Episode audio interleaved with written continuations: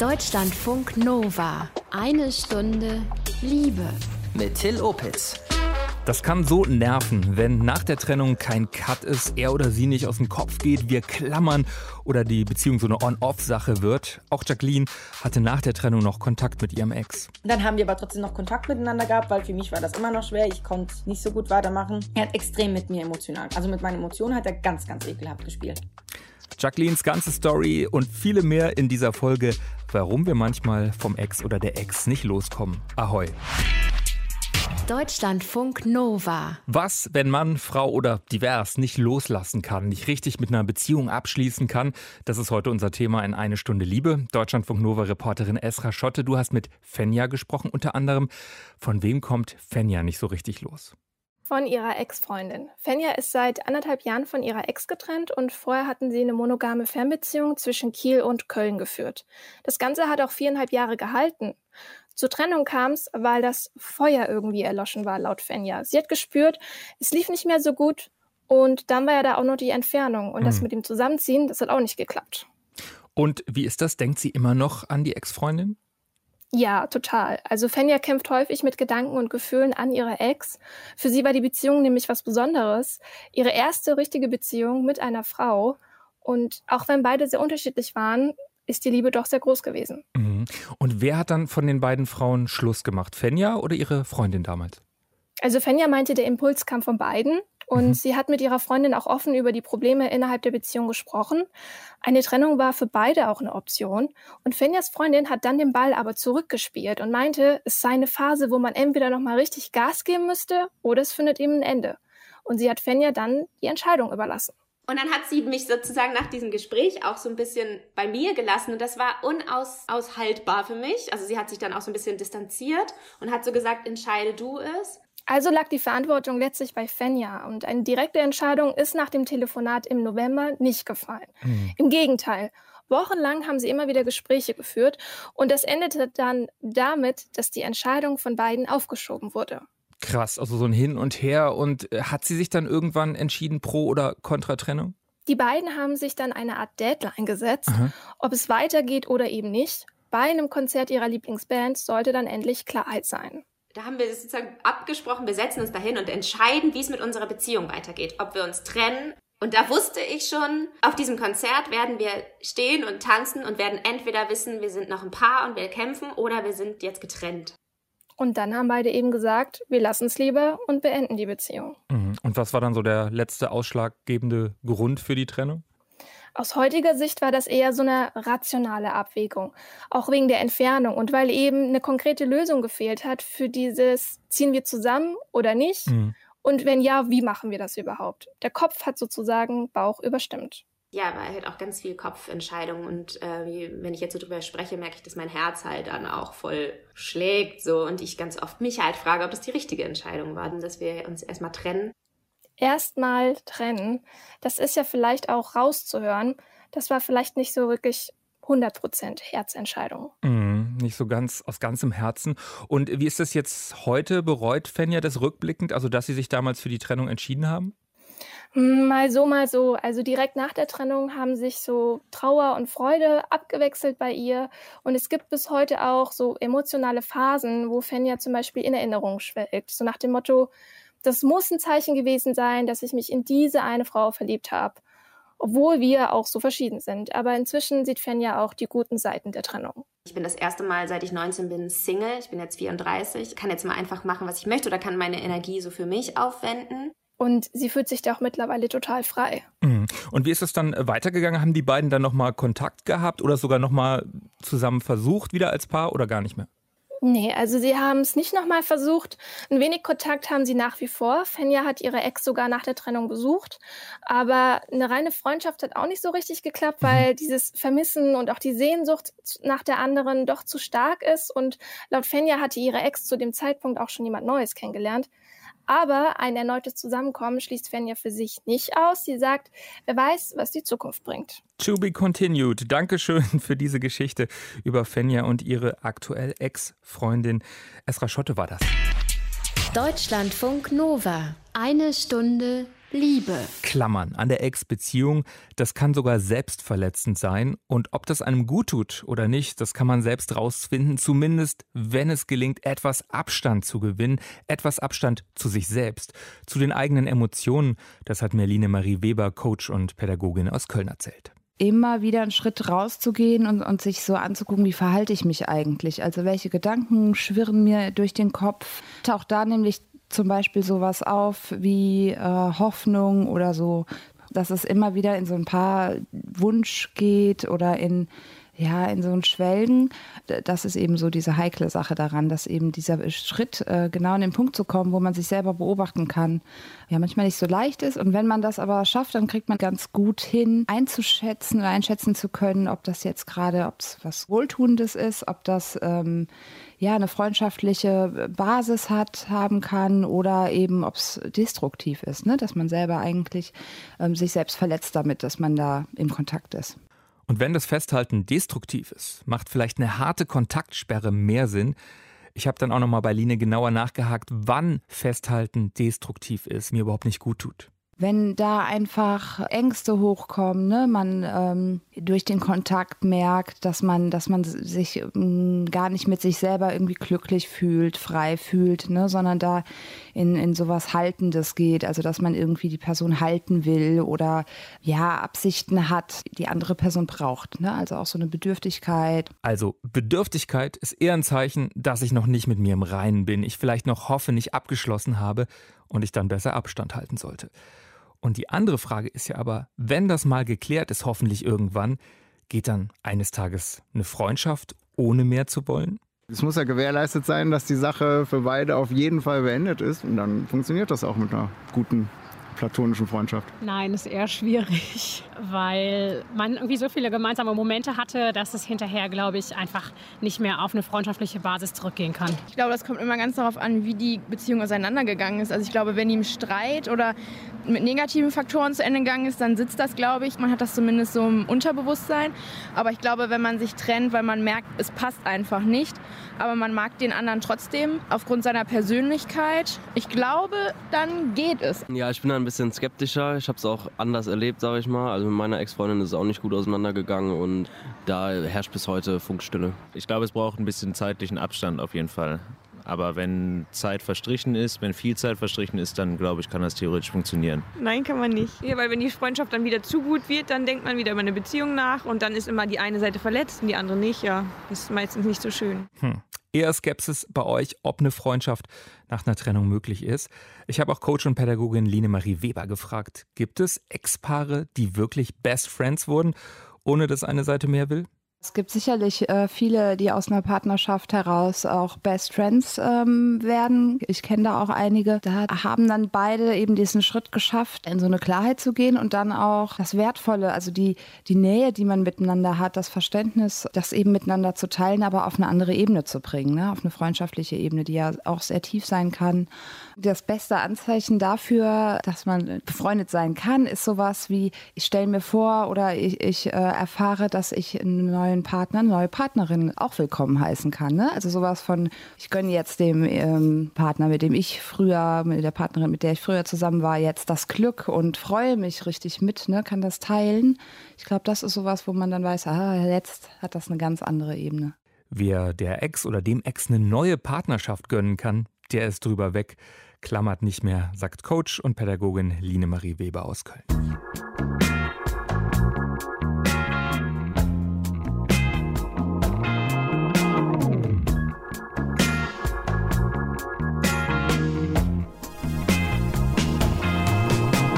Er sagt, ja, das geht. Zurück zur Ex, zum Ex. Das sei in der Regel sogar sehr gut auf den ersten Blick eine ziemlich steile These. Der das sagt, das ist Date Dr. Emanuel, so nennt er sich im Netz, kompletter Name Emanuel Albert. Mein Kollege Dominik hat ihn in der Ab 21 gefragt, warum es aus seiner Sicht Sinn macht, es nochmal mit der oder dem Ex zu versuchen. Wie viele Menschen kennst du, die dir so nahestehen wie dein Ex? Zwei, drei, vier oder fünf, vielleicht Maximum. Und angenommen, ihr seid damals gestolpert in eurer Beziehung über eine Sache, die man eigentlich irgendwo in der Kommunikation oder irgendwo anders hätte korrigieren können, wie schade, das dann wegzuwerfen. Mhm. Je nachdem, wie man auseinandergegangen ist. Ne? Also.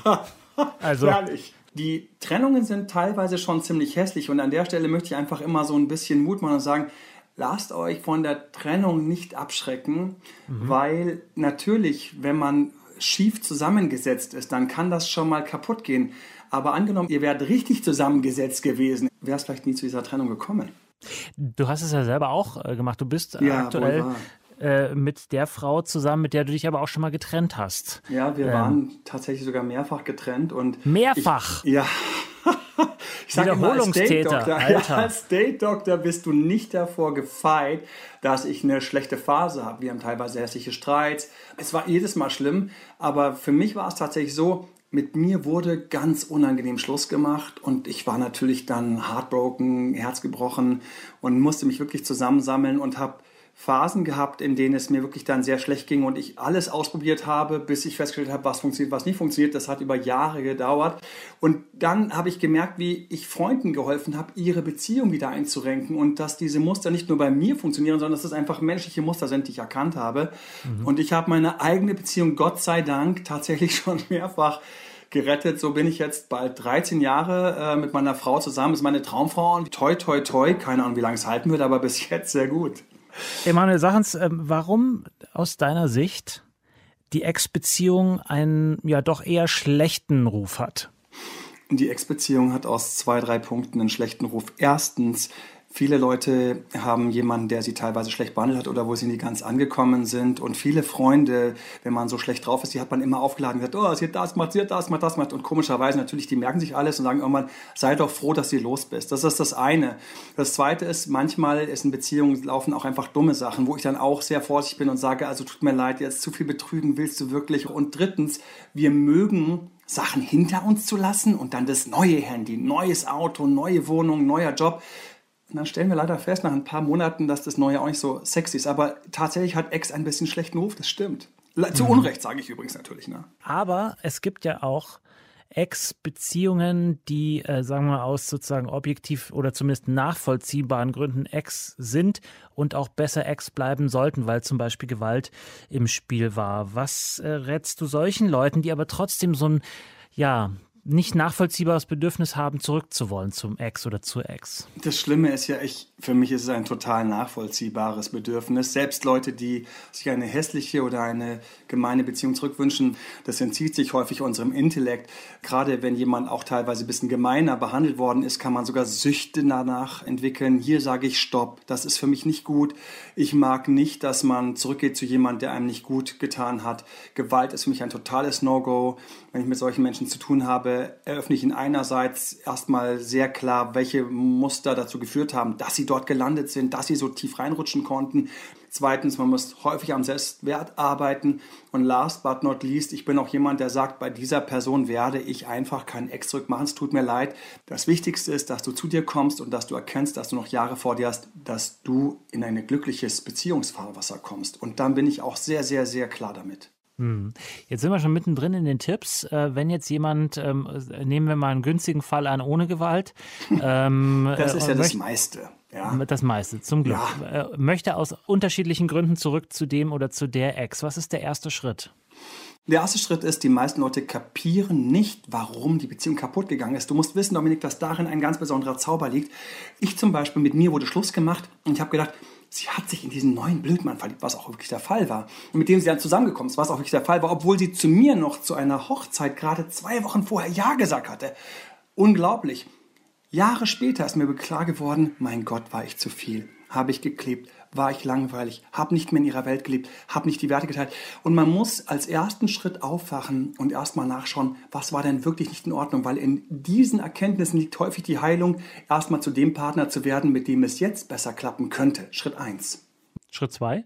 Schritt zwei ist, ich gehe immer als erstes in eine Kontaktsperre. Da kannst du ganze Videos nachschauen, gibt es jede Menge Input von mir etc. Mhm. Kontaktsperre ist genau das, wo ich mich zurückziehe, weil willst du Geld, mach dich selten. Es ist ein uralter Spruch, der hat seine Daseinsberechtigung. Ich muss erstmal mich aufbauen, ich muss mich erstmal wieder stärken, damit ich dann überhaupt eine Chance habe, von meinem Ex wieder als attraktiv wahrgenommen zu werden. Da scheitern viele. Sie wollen ständig dem anderen beweisen, aber ich muss ihm schreiben, damit er weiß, wie lieb ich ihn habe. Ich muss ihm schreiben, dass er weiß, es geht noch was. Ich sage mal, nein, das Gegenteil. Er muss zum ersten Mal nicht vermissen können Hat der Ex dich einmal vermisst, geht bei ihm zum ersten Mal wieder auf, sich auch was vorstellen zu können. Das müssen wir im zweiten Schritt schaffen.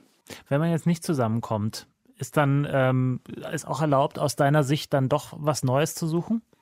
Was ich jedem am Anfang sage, und ich mag die Frage, weil es ist häufig der Fall, dass auch jemand nicht zusammenkommt. Aber für mich ist das Wichtigste bei Exdruck, ist es eine unglaubliche Lernerfahrung, sich da so mental so da rein zu friemeln in diese Gedankenwelt. Was ist schiefgelaufen? Wie ticken die Menschen, auf die ich stehe? Wirklich, wie tickt mein Ex? Und dabei machen die Leute sehr, sehr wertvolle Erkenntnisse. Nicht selten habe ich den Fall, dass das wie eine Sprungchance ist und direkt nachdem die Ex-Rückeroberung nicht geklappt hat, sie zum ersten Mal quasi das Rüstzeug haben, dass sie so einen Partner wie den Ex zum ersten Mal viel erfolgreicher und glücklicher in eine Beziehung bringen. Streitbarer Coach, YouTuber, Blogger und Date-Doktor Emanuel aus Berlin Berlin sagt, in vielen Fällen kann der Weg zurück zur Ex oder zum Ex tatsächlich Sinn machen. Deutschlandfunk Nova. Eine Stunde Liebe. Wir schauen ja in eine Stunde Liebe gerne von vielen verschiedenen Seiten auf ein Thema. Ihr habt bereits Fenja gehört, der es schwerfällt loszulassen.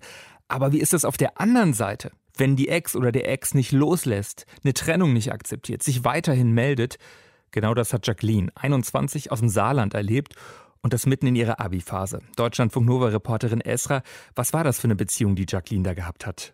Eine richtige Schulliebe war das.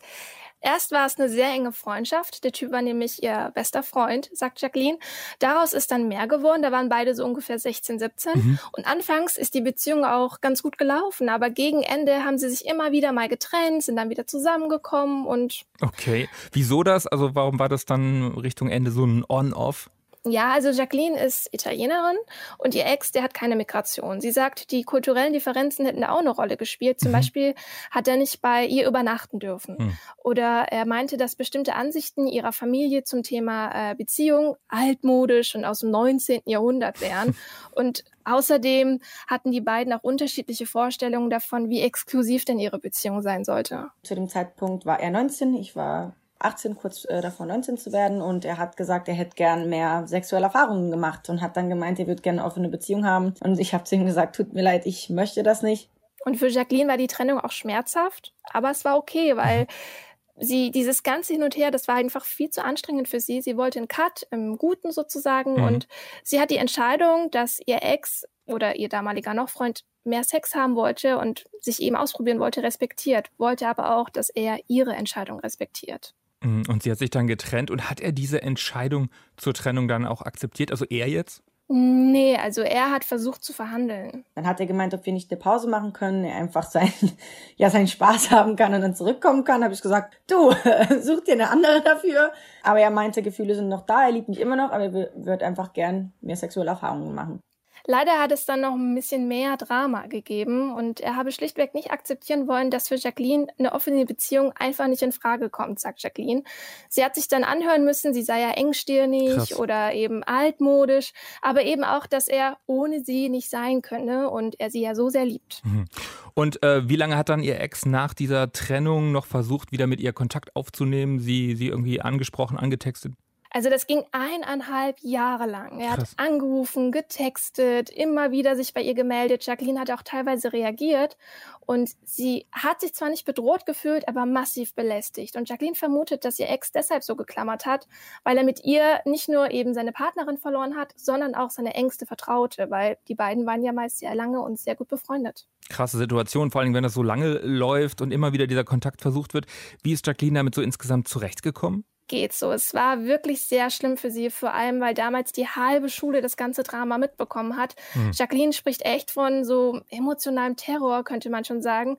Es gibt nämlich noch eine Geschichte. Vor der Trennung hat Jacqueline von Freunden Screenshots zugespielt bekommen, dass ihr Ex ein anderes Mädel trifft. Und nach der Trennung hat sie erfahren, dass zwischen dem Ex und diesem Mädel auch wirklich was lief.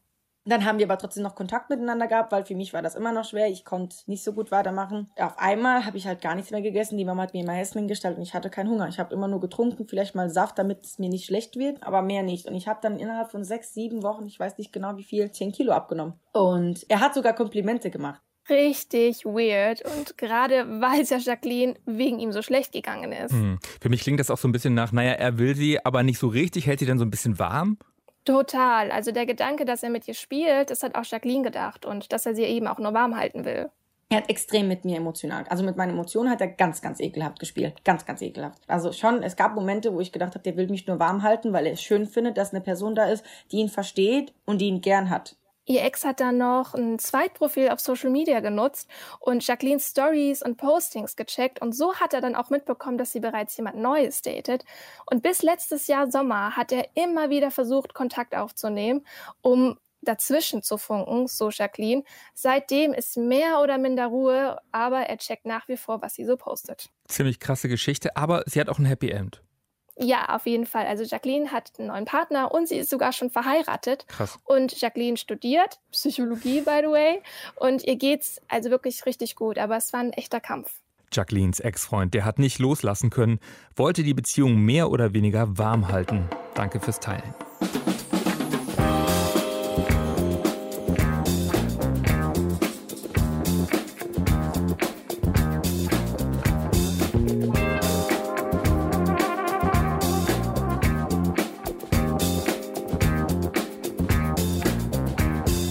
So, jetzt noch was anderes. Zeit fürs Liebestagebuch und Polyamorie. Ich stelle mir ja polyamore Beziehungen manchmal nicht so easy vor. Dabei kann es auch gut laufen, so wie bei Sascha, der ist polyamor und in Beziehung, sowohl mit mir als auch mit Tamara. Aktuell wohnt Sascha mit mir zusammen in einer Wohnung seit einem halben Jahr. Und wie man so ein Zusammenziehen in einer polyamoren Beziehung organisiert, plant, das erzählt euch Sascha jetzt selbst im Liebestagebuch. Mit Tamara zusammenzuziehen stand nie zur Debatte, weil sie sich sehr wohl fühlt in ihrer WG und da gar nicht raus will. Und sie hat halt noch eine Beziehung. Wie das dann aussehen würde und so, müsste sie sich dann ja auch erstmal überlegen. Was eher zur Debatte stand, war, dass ich in der WG, in der ich davor gewohnt habe, mich so langsam irgendwie unwohl gefühlt habe. Und auch Mia war mit ihrer Wohnung eigentlich ziemlich unzufrieden. Dann mit der Zeit hat sich das dann so daraus so ein bisschen gebildet, so was wäre eigentlich, wenn wir zusammenziehen würden. Ich habe auch sehr viel mit Tamara darüber geredet, wie sie es fände. Tamara war eigentlich von Anfang an da recht positiv. Und dann haben sich halt äh, Mia und ich einmal wirklich hingesetzt und so ein richtig langes Gespräch darüber gehabt, äh, wie wir uns das gemeinsame Zusammenleben vorstellen. Und dabei ist so ein bisschen rauskristallisiert, dass es so nicht das richtig klassische Beziehungsleben, also wie sich Leute vorstellen, wenn man zusammenzieht und dann immer im selben Bett schläft und immer irgendwie jeden Abend zusammen ist oder so, sondern eher so, äh, wir wollen beide unser eigenes Zimmer noch immer haben und es ist schön, wenn man mal zusammen ist und so, aber in der Tagesroutine muss das nicht unbedingt jeden Tag sein. Ich glaube, das, was man am meisten beachten muss, ist, dass es so aufregend, wie es in dem Moment scheint, irgendwie das mit der Person zu planen, mit der man dann zusammenziehen will und so, mit allen darüber zu reden, die da irgendwie dran beteiligt sind. Ich habe auch mit Metas von mir, also quasi Partner meiner Partner, darüber geredet, weil sowas halt schnell Kreise zieht. Mia und ich hätten uns keine Wohnung ausgesucht und wirklich gesagt, wir nehmen die. Hätte ich nicht noch mit Tamara darüber geredet und ihre Meinung dazu eingeholt, ob sie zum Beispiel halt mit der Entfernung zu ihrem Wohnort einverstanden ist und ähnliches, weil sonst ist Streit vorprogrammiert. Nicht nur Streit, sondern halt dauerhafte Unzufriedenheit, weil das ja teilweise Faktoren sind, die man dann so schnell nicht ändern kann.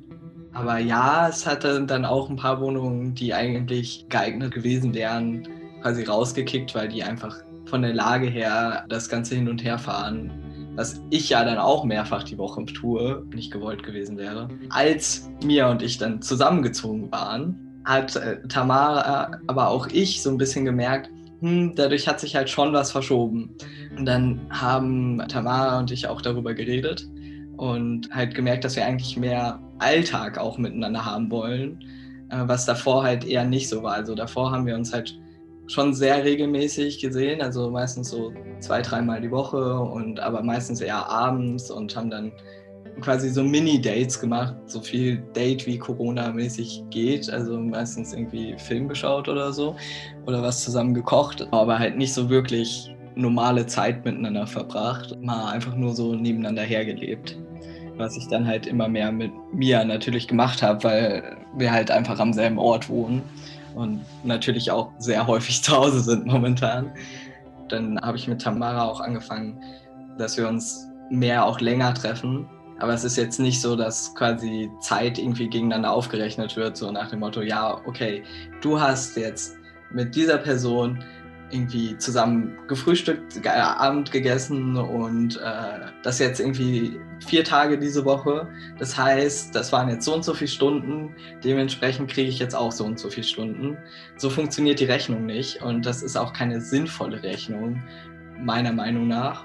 Finde ich ein sehr angenehmes Miteinander. Ich fühle mich so wie ich wohne wohl Danke Sascha fürs Teilen. Polyamores Wohnen in Zeiten von Corona, das geht. Alle Namen im Liebestagebuch sind geändert. Mein Name ist Till Opitz. Ich danke euch fürs liebevolle Lauschen. Ein paar Töne haben wir heute aus der Zeit von vor Corona wiederholt. Abonniert eine Stunde Liebe gerne bei dieser iTunes, Spotify oder in der Audiothek-App und bleibt so liebevoll. Deutschlandfunk Nova. Eine Stunde Liebe. Jeden Freitag um 20 Uhr. Mehr auf deutschlandfunknova.de.